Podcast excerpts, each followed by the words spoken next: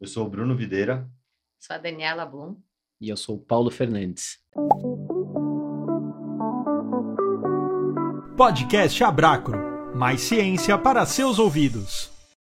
Estamos aqui hoje com o Fábio Frank, PI do Oncosite de Juí e uh, diretor da SBOC e presidente da Aliança Pesquisa Clínica Brasil.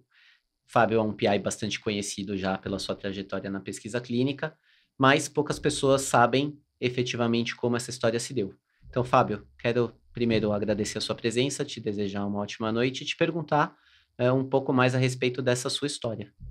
E contar um pouquinho, é, bom, eu tenho 52 anos, sou médico oncologista, e aí, né, o meu trabalho com pesquisa clínica em oncologia. Para quem não conhece Juiz Geografia, fica na região noroeste do Rio Grande do Sul. E essa história com pesquisa clínica começou há 18 anos atrás, eu atendia um hospital da cidade eh, pacientes do SUS. E, e, era muito frustrante a gente não ter acesso aos melhores tratamentos. O acesso hoje a tratamentos oncológicos é um, um, acesso muito difícil. E aí eu voltei, foi no ano de 2004, do Congresso Americano de Oncologia em Chicago, cheio de novidades, cheio de possibilidades de novos tratamentos, mas era frustrante a gente não poder aplicar aquilo na prática. Só que numa das sessões que eu assisti, eh, tinha uma pesquisadora canadense que falava que a melhor maneira de tratar os pacientes no Canadá era através da pesquisa clínica, que proporcionava acesso à inovação e tecnologia.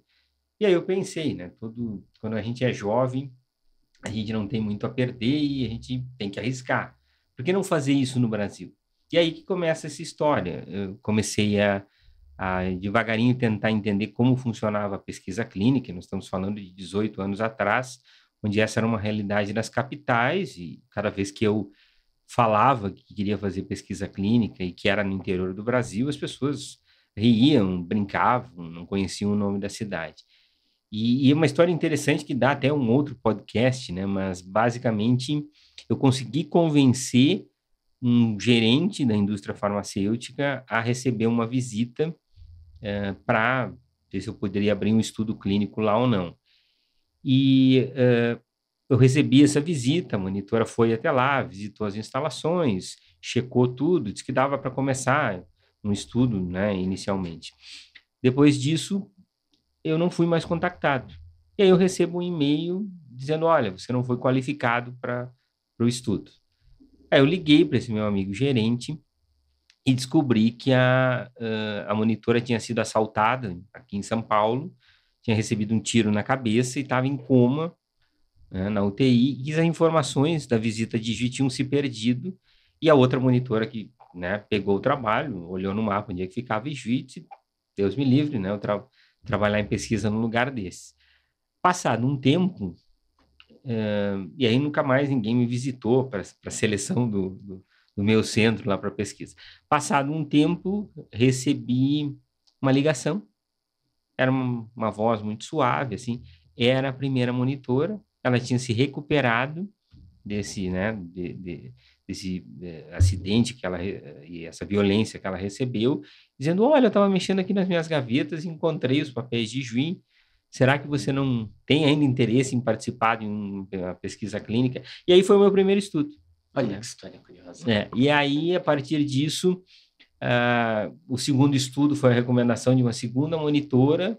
Uh, o terceiro estudo, eu liguei diretamente para uma indústria farmacêutica e pedi o estudo, e aí as coisas foram acontecendo. E hoje, então, o meu centro, com 18 anos de história, eu cheguei a mais de 300 estudos clínicos em oncologia realizados. O centro hoje tem uma estrutura é, muito boa em termos de estrutura física, uma equipe grande, e nós temos hoje, uh, sempre em média, um total de 30, 40 estudos recrutando e ongoing, uh, cerca de 130, 140 estudos.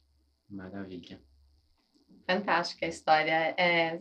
E qual é hoje o seu papel? Tanto na SBOC quanto na, na própria aliança. Ah, assim. mas, mas, essa história foi crescendo, porque é uma história pautada por surrealismo. Né? Você imagina que alguém é, lá no interior né, do Rio Grande do Sul, você tem a, a única ambição é fazer um trabalho honesto e, né, e que possa ser importante para os pacientes. Só que aí, acontece no ano de 2013, talvez tenha sido o pior ano da história da pesquisa clínica no Brasil. Nossos números eram péssimos. Um relatório da Abracro fala em 35 estudos clínicos perdidos por uh, simplesmente por prazo de aprovação de mais de um ano e meio por parte da Conep. E aí os, os recrutamentos terminavam e a gente estava lá com pendências na Conep e os estudos não abriam no Brasil. E aí eu fui convidado pela SBOC, já conhecendo o meu trabalho, para que eu fosse coordenador de uma sessão de pesquisa clínica no Congresso Brasileiro, que era em Brasília. Cheguei lá em Brasília, e era uma honra para mim, né? Chego na sessão de pesquisa clínica, amigos, não tinha ninguém. Mas não é que não tinha ninguém, ninguém. Só tinha os palestrantes. Não, na plateia não tinha ninguém. Ah, e não, também não foram a Conep, a Anvisa, claro, porque em Brasília deve ser muito complicado, né? O trânsito e tudo mais. Então, e aí nós sentamos lá e começamos a conversar. Bom, a pesquisa clínica no Brasil vai acabar porque né, nossos estudos não abrem, o interesse está tá acabando, uh, e é uma pena. Até que alguém se virou para mim, confesso que até hoje não sei quem foi, eu sei que era uma moça loira, que me disse: Isso é culpa de vocês, vocês não fazem nada. E é por isso que a, né, que a pesquisa não vai adiante. Mas vocês quem, né? Porque aí você olha para trás para querer ver quem são os vocês. Não, vocês os médicos. Porque uh, os pacientes precisam, existem empresas interessadas em desenvolver pesquisa, existem profissionais, mas vocês, os médicos, não fazem nada para que isso mude, que essa burocracia mude. E eu fiquei com aquela ideia. Retornando para Ijuí, uh, eu estava atendendo, então, um ambulatório de pesquisa, eu tinha um paciente chamado Afonso Haas. E eu estava atendendo esse paciente quando chega minha coordenadora e diz, tá, doutor Fábio, perdemos mais um estudo em melanoma com imunoterapia, porque acabou o recrutamento, pendência na Conep, né? Ah, oito meses aí esperando aprovação. Aí eu olhei para esse paciente e disse, Afonso, me lembrei da história lá, né, do, do Congresso em Brasília. Você não conhece a senadora Ana Amélia Lemos? Claro, Fábio, a senadora é minha amiga pessoal. Poxa, a gente podia levar essa demanda da pesquisa clínica para ela. E ele ligou na minha frente para ela, eu conversei com ela no telefone, ela disse, Fábio, esse é um assunto nobre né, e sensível, e você não tem um relatório. Eu tinha um dossiê, eu acho que era até da Interfarma, mandei para ela. E aí se passaram algumas semanas, estou eu lá trabalhando, toco o telefone e era do Senado, aqui é do Senado Federal, uh, doutor Fábio, eu estou ligando em nome da senadora Ana Amélia Lemos, vai ter uma audiência pública em Brasília para falar sobre pesquisa clínica. E eu, poxa, agradeço a senadora. Né? Não, não, o senhor não entendeu. O senhor vai vir aqui na audiência falar e o senhor pode escolher seis pessoas para que, né, que, que, que vão ter que comparecer à, à, audiência. Eu posso escolher, então eu quero a Anvisa, eu quero a Conep, eu quero o Ministério da Saúde, eu quero a Interfarma, né, a Abracro, eu quero a Associação de Pacientes. E fui a Brasília. Eu nunca tinha ido a Brasília, para começar. Chego lá na sessão, a sessão estava lotada, a sala estava lotada, cheio de pessoas da indústria farmacêutica, é, pessoas que trabalhavam com pesquisa, e eu não entendendo muito aquilo, né? Porque tanta gente, né? Não, simplesmente há 20 anos que se tenta essa audiência aqui em Brasília, e você conseguiu. E aí, a partir disso, começou a ideia de que a gente poderia fazer alguma coisa. Uh, dali partiu, então, a ideia de um projeto de lei, porque se verificou que se nós ficássemos apenas no debate, nada aconteceria. E a maneira mais efetiva de poder se fazer alguma coisa era um projeto de lei, porque não, não existia, existia projeto de lei que regulamentava pesquisa em animais, mas não em seres humanos. Pasmem, né? É. Uhum. E tudo era feito por normativas e regulamentações que eram extremamente frágeis. Que até, ok, nós temos que ser honestos e reconhecer que para os anos 1996, quando né, a gente teve a primeira resolução, foi adequado porque botou ordem nas coisas. Mas a gente precisava mais, a gente precisava segurança jurídica, previsibilidade, prazos competitivos, tudo, tudo que a gente sabe que não tornava o Brasil atrativo e que acaba atrapalhando a nossa imagem. E ali então nasceu o projeto de lei no Senado.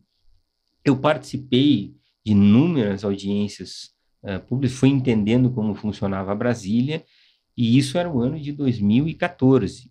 Então, uh, já se vão aí nove anos, né, onde nós debatemos o projeto de lei de pesquisa clínica. E, e, a, e por incrível que pareça, uh, eu participei de inúmeros debates públicos e isso me alçou a posição de vice-presidente da Sociedade uh, Brasileira de Oncologia Clínica para pesquisa clínica. Né, foi um convite que foi muito honroso. Gostei tanto que sou diretor até hoje, né? legal. E, e também a presidente da Aliança Pesquisa Clínica, porque daí também o mundo conspira, onde você encontra pessoas semelhantes que pensam da mesma maneira. Né? Então, quando o universo conspira, isso é, tem muita força. E aí a aliança, que estava sendo formada exatamente com o mesmo objetivo, me procura dizendo, Fábio, o que nós queremos é a mesma coisa que você. Né? Você não quer fazer parte da aliança? E também, fazendo parte da aliança, virei presidente da aliança, que sou presidente até hoje. E toda essa história se confundiu muito com a história do projeto de lei. E, e, e aí entram também contatos maravilhosos que acabam sendo feitos, onde você conhece uh, todo o ecossistema, você conhece todos os protagonistas dessa história, que trabalham com o mesmo objetivo, que é bem-estar dos nossos pacientes. Né? Quando você tem, por exemplo, a possibilidade, como eu, você oferecer um tratamento inovador para um paciente com câncer que estava fora de perspectiva de tratamento, estou falando aqui de um paciente com câncer que pode ser qualquer um de nós, ou um familiar nosso, em que o médico vai dizer: olha, infelizmente eu não tenho mais o que fazer com você.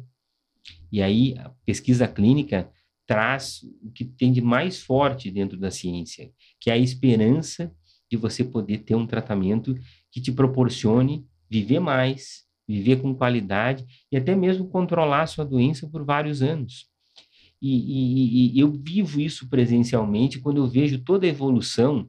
Quem não sabe nada de oncologia aqui, mas os novos tratamentos como imunoterapia, terapias-alvo, toda a terapia celular, isso é animador, isso é, é algo muito forte e isso também traz para nós é, a certeza de que o Brasil tem que fazer parte disso.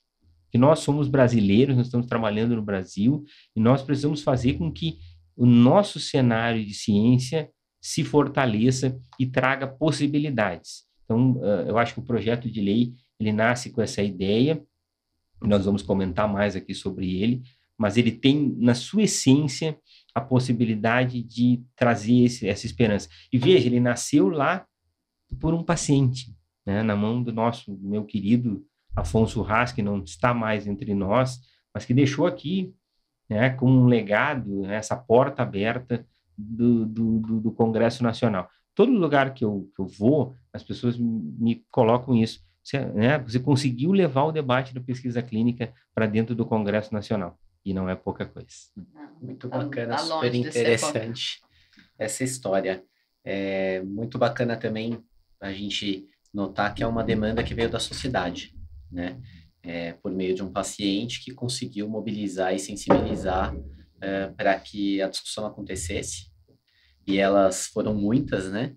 É, e a gente tivesse é, essa evolução que a gente teve até esse momento. A gente soube que o projeto foi aprovado ontem, né, dentro da Câmara, a gente queria entender como esse projeto, é, como, o que, que você fez, né? Quais foram as etapas até esse projeto entrar no Senado, como você já disse, mas ir para a Câmara, agora está voltando para o Senado. Quais são os próximos passos e o que, que você espera?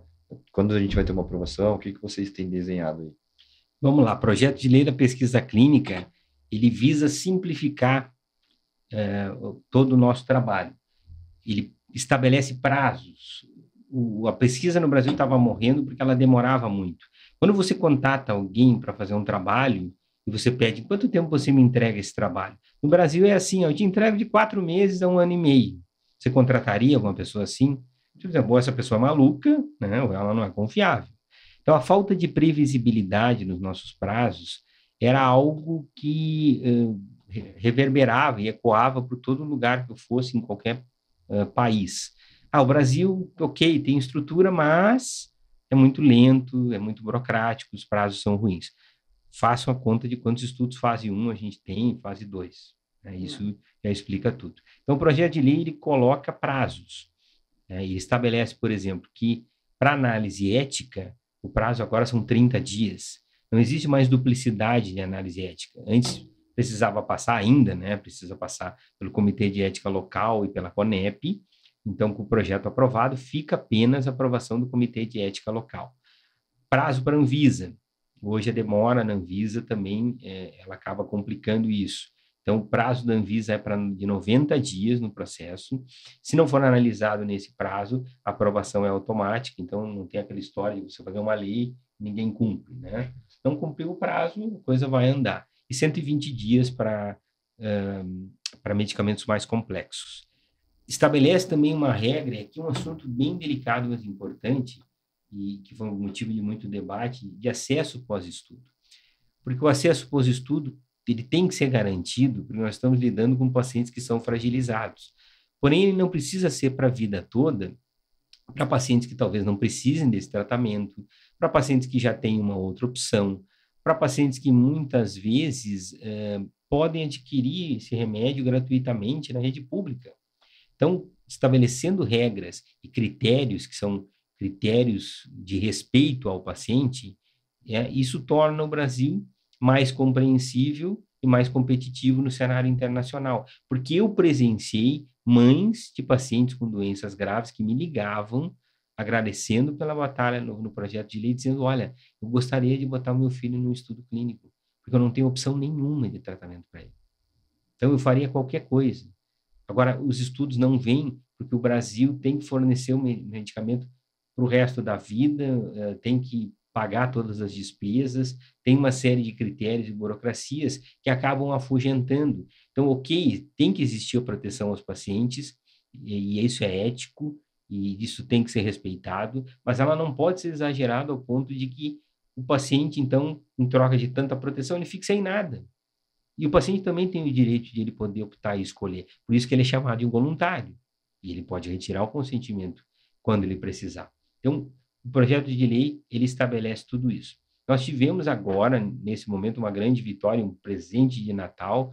Imagina que se trabalha no projeto de lei há nove anos, onde ele finalmente foi aprovado, então, na Câmara dos Deputados. E aprovado, então, de uma maneira respeitando esses critérios é, que nós imaginamos que, se não forem perfeitos, os mais próximos do, do, dos ideais para que a gente tenha uh, um bom cenário de pesquisa clínica no Brasil. Próximo passo uh, como o projeto começou no Senado, uh, passou por três comissões no Senado, inúmeros, inúmeros debates e audiências públicas, passou por três comissões na Câmara dos Deputados, inúmeros debates e audiências públicas também, aí vocês já contam quantas vezes eu fui a Brasília, né, debater sobre isso, mas agora ele tem que voltar para o Senado, onde ele, ele não pode ser mais modificado o Senado ele vai ter que optar ou pelo projeto original que começou no Senado, ou pelo projeto atual que foi votado. E a maior tendência é que ele seja colocado novamente em votação, para aprovação final do Senado, e aí vai para a sanção do presidente. Então, se houver boa vontade política, e isso é uma outra coisa muito importante quando se fala num projeto de lei, a tendência é que ele possa ser aprovado até ano que vem e já está vigente a partir de 2024. É isso, eu acho que vai mudar o panorama do Brasil para pesquisa clínica no mundo, né? Então é um marco importantíssimo e que nossos pacientes só têm a ganhar. E, eu senti isso quando eu, eu não sei qual congresso internacional que eu estava conversando com um patrocinador e ele disse, sem me conhecer, sem saber de projeto de lei, ele disse, tem algo acontecendo no Brasil. Mas por quê? Sei, os prazos estão tão diferentes. Tem alguma coisa de diferente. E eu fiquei muito feliz, porque só o debate né, levou a isso. Uh, talvez até porque, assim, as pessoas querendo ou não provar que, que o que a gente estava colocando não era bem assim, começaram a trabalhar mais e começaram a agilizar os prazos, né? Mas se a gente não tiver segurança jurídica através de uma lei, isso pode mudar a qualquer momento. Se a gente começar a ter uma demanda grande de estudos, que é o que a gente sonha, né, para os nossos pacientes, vão se formar filas novamente. Então, o projeto também faz com que o governo tenha que se organizar em termos de força de trabalho da, da própria Anvisa. Nós, e agora chamando a responsabilidade para o ecossistema da pesquisa, nós temos que nos adequar também ao novo modelo de comitê de ética local. porque uh, a gente vai ter que dar suporte e capacitação para esses comitês de ética. Então, é importante que exista um grande debate com as universidades, com os pesquisadores, para que isso seja bem estabelecido e que a, e a ética continue sendo, seja sendo sempre cumprida. E uh, nós precisamos também agora nos profissionalizar de vez. Né? E quando eu entrei na pesquisa clínica, o médico fazia qualquer coisa, ele né, dirigia carro, carregava caixa e fazia pesquisa clínica, né, como algo a mais. E hoje não é mais possível. Ou você é um pesquisador profissional, né, ou você não vai conseguir dar conta do número de exigências e de profissionalismo que a pesquisa requer. Também temos que capacitar muitos profissionais, isso é uma demanda grande de todos os centros. É, e nós vamos falar aqui sobre o futuro da pesquisa clínica, mas assim, se nós tivermos centros de pesquisa abertos em, em diversas regiões do país, como é o nosso sonho, onde nós vamos encontrar profissionais capacitados para entregar esse trabalho? Velocidade nos, no, no, na execução dos contratos, orçamentos, toda a parte de logística, infraestrutura, tecnologia, né? Hoje muito do nosso trabalho é remoto. Então vem por aí um grande desafio. A gente não comemorou muito a aprovação do projeto de lei eh, na Câmara dos Deputados. A gente sabe que o dia seguinte, né, pós ressaca, né, da, da comemoração, é trabalho árduo e duro de novo. E a, e a Abracro ela é peça fundamental dentro disso tudo. Você tocou num ponto muito relevante a respeito do papel de cada parte né, que compõe esse ecossistema. É, eu quero falar um pouco a respeito disso com você também, porque a gente vai falar aqui do que é expectativa de futuro. E eu considero super válido, é, sendo membro da associação da Abracro, é dizer um pouco mais a respeito do que a Abracro hoje faz né, é, em prol do setor. Então, é, dentro do nosso trabalho, naturalmente que além de propor e participar do debate a respeito do ecossistema, da celeridade, da previsibilidade, da segurança jurídica que são tão necessárias, é, a Abracro atua numa vertente educacional, né, de uma maneira que a gente possa contribuir ao longo da jornada com a formação de profissionais que lá na frente, num cenário de uma pesquisa clínica com é, um número maior de estudos, possam ter oportunidade de atuar nesse setor. É, uma das visões que a gente tem é de que, por meio da pesquisa é, patrocinada, do aumento de estudos clínicos, é, mais estudos propostos também pelos pesquisadores do Brasil acontecerão.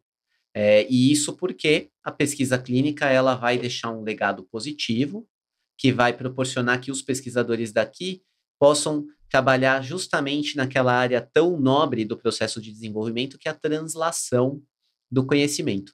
É, o que, que você pode dizer para nós a respeito é, desse processo? Como você vê essa perspectiva né, de que isso aumente no Brasil num cenário onde o projeto de lei seja aprovado? Tende a aumentar, óbvio, porque vai ao, vai ao encontro da profissionalização que eu colocava anteriormente. Eu preciso salvar horas para que eu tenha uh, possibilidade intelectual de escrever os projetos que são importantes para o nosso país. Se eu estou envolvido em outras tarefas, porque eu não tenho segurança de que eu vou poder ter a minha subsistência como pesquisador ou como investigador, esses projetos vão ficando para trás. Então, o projeto de lei também traz essa segurança para todo esse cenário de que a pesquisa vai receber todos os investimentos que já existem, né? Nós temos que colocar aqui, estamos falando do investimento de na previsão de 230 bilhões de dólares por ano investidos em pesquisa clínica para o ano de 2026 e tende a aumentar. Então, se eu posso trabalhar dentro desse cenário com horas protegidas, focando né, o meu interesse em desenvolver pesquisas transnacionais para questões de saúde do Brasil, isso é um, um cenário maravilhoso. Mas para isso, né, o, o, projeto de lei estando aprovado, nós vamos ter que reestruturar todo o sistema e, e capacitar profissionais. E essa capacitação ela vai ser no início muito pelo nosso exemplo. Eu hoje eu tenho a felicidade de eh, desenvolver um programa de capacitação de pesquisadores em oncologia pela Sociedade Brasileira de Oncologia Clínica, começou lá em Juiz. E simplesmente porque as pessoas queriam, querem me visitar, né? Como é que você consegue lá no interior, né, contra tudo e contra todos? Né? Porque é, é, era uma cultura que só se fazia nos grandes centros, nas capitais. E se a gente multiplicar isso, então, para o norte, para o nordeste, nós vamos estar é, também colaborando para a grande tendência da pesquisa agora, que é a descentralização, facilitando a vida do paciente, diminuindo os deslocamentos, mas é preciso que os médicos, eh, os, todos os profissionais que trabalham em pesquisa clínica comecem a entender que esse sistema ele tem que ser profissional e ele tem que ser um sistema que a partir de agora ele tem que ser bastante ágil, então não cabe mais para nós amadorismo uh, dentro de uma responsabilidade enorme que nós vamos assumir, que é aprovando, aprovando o projeto de lei.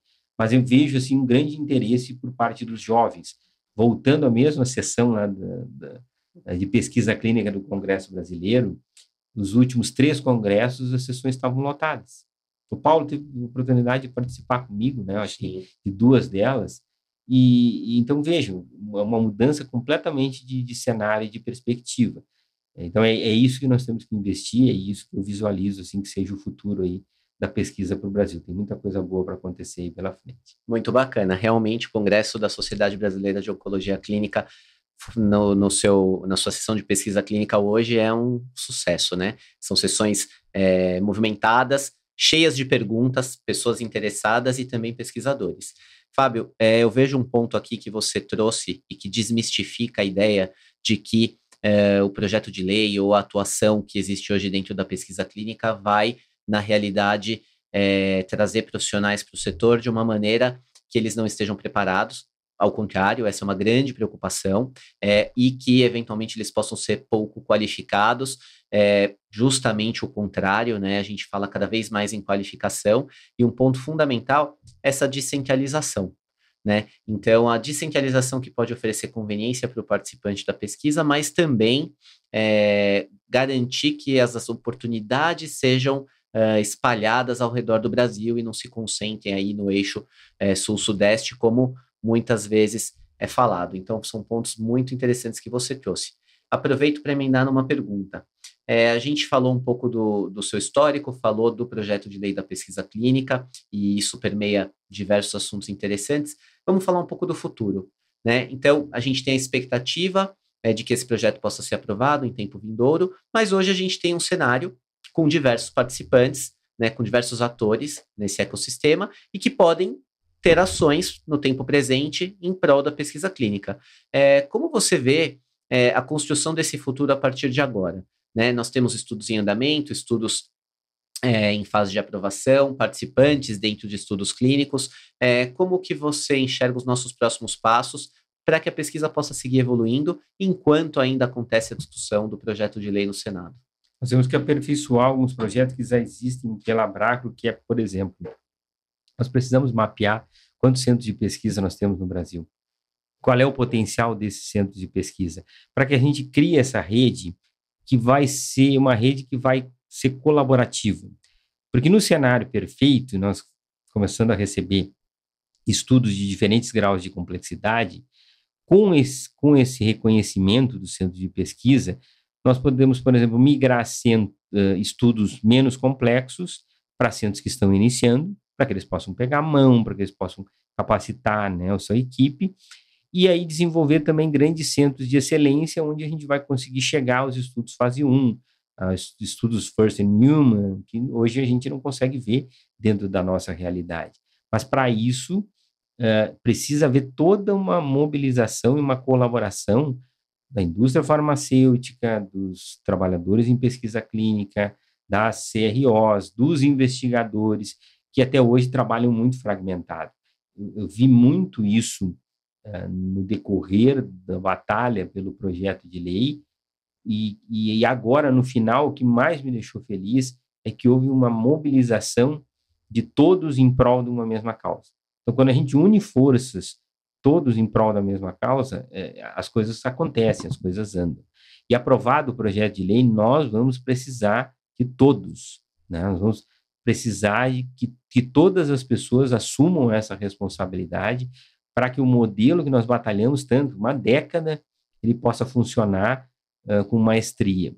E para isso, então, é necessário que as lideranças que existam dentro da pesquisa clínica assumam os seus papéis, uh, compartilhem conhecimento com os mais jovens, as pessoas às vezes têm medo, né, de competição ou concorrência. Então, é necessário que você tenha também esse altruísmo de poder compartilhar o seu conhecimento. Porque o que, que a gente quer? É, por que, que eu batalho por um projeto de lei? Eu sempre coloco isso. Eu quero trazer para o meu país tudo de bom que a pesquisa clínica trouxe de bom para mim e para os meus pacientes. E eu quero deixar isso como um legado. E também quero deixar isso como um legado para as futuras gerações.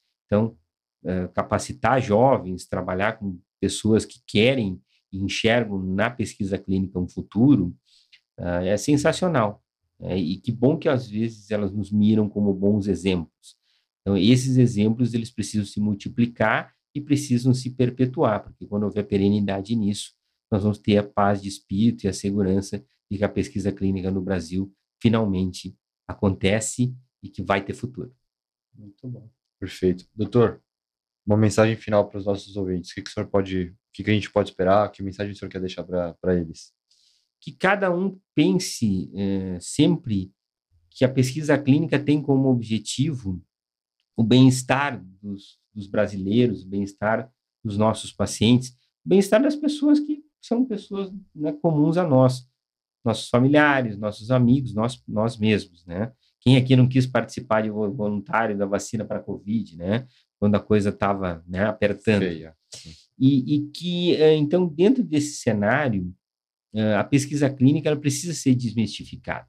Eu adoro um artigo de um paciente meu que era jornalista, é, o Davi Coimbra, eu posso tornar público isso porque ele, ele deu essa permissão, ele escreveu um artigo que dizia que ser cobaia é uma benção, para desmistificar essa coisa de ser cobaia, né? que não tinha nada de cobaia, né? que participar de um estudo clínico era tão democrático que permitia que o paciente pobre de uma comunidade carente no Brasil recebesse o mesmo tratamento que um grande empresário japonês, por exemplo. Então, isso é democracia. Né? Isso é você poder trazer acesso e, e também é fundamental que a gente possa é, utilizar esses dados para entender melhor quais são as características genéticas da nossa população. Porque hoje o que mais se fala em pesquisa clínica para o futuro é o quê? é uh, a parte de diversidade, diversidade, é, diversidade étnica. Tem muita coisa boa aí pela frente, mas eu acho que quem ganha com isso é o paciente brasileiro, que vai poder, então, participar do que existe de melhor em termos de ciência, em termos de inovação, em termos de tecnologia. Eu cito aqui um estudo fase 1, que é raríssimo, como, como eu coloquei, no Brasil, onde eu, lá em Juí, amigos, era um estudo fase 1, para tumores sólidos em pacientes politratados. Tinha fila de espera. Eu tenho fila de espera até hoje. Oito, dez pacientes na fila para uma vaga. E, né, e se ligando todo dia. Então, quem mais precisa? Quem mais precisa são os pacientes. Todos ganham? Obviamente que todos ganham. Né? Ganham os pacientes, ganham as indústrias que desenvolvem o medicamento, uh, ganham as empresas, os trabalhadores, os profissionais. Mas quem ganha principalmente é o Brasil. Muito bem. Perfeito. Muito obrigado, Fábio. Obrigada. Obrigado. E hoje nós terminamos as gravações do último episódio da temporada do podcast da Abracro, sempre com o objetivo de levar mais ciência para perto das pessoas e difundir informações a respeito da pesquisa clínica do Brasil. E para encerrar essa temporada, eu quero agradecer nominalmente a cada uma das pessoas que de fato é, fez possível que ela acontecesse, começando pela Daniela Blum, pela Juliana Garrido, pela Cássia Sgarbi, pela Juliana Santoro, depois é, pelo Bruno Videira e finalmente pelo Fernando e Valéria da Abracro, que trabalham em prol é, do crescimento do ecossistema da pesquisa clínica e que, como eu comentei, fizeram possível que a gente conseguisse gravar mais uma temporada aí desse nosso podcast. E muito mais por vir em 2024. Podcast Abracro. Mais ciência para seus ouvidos.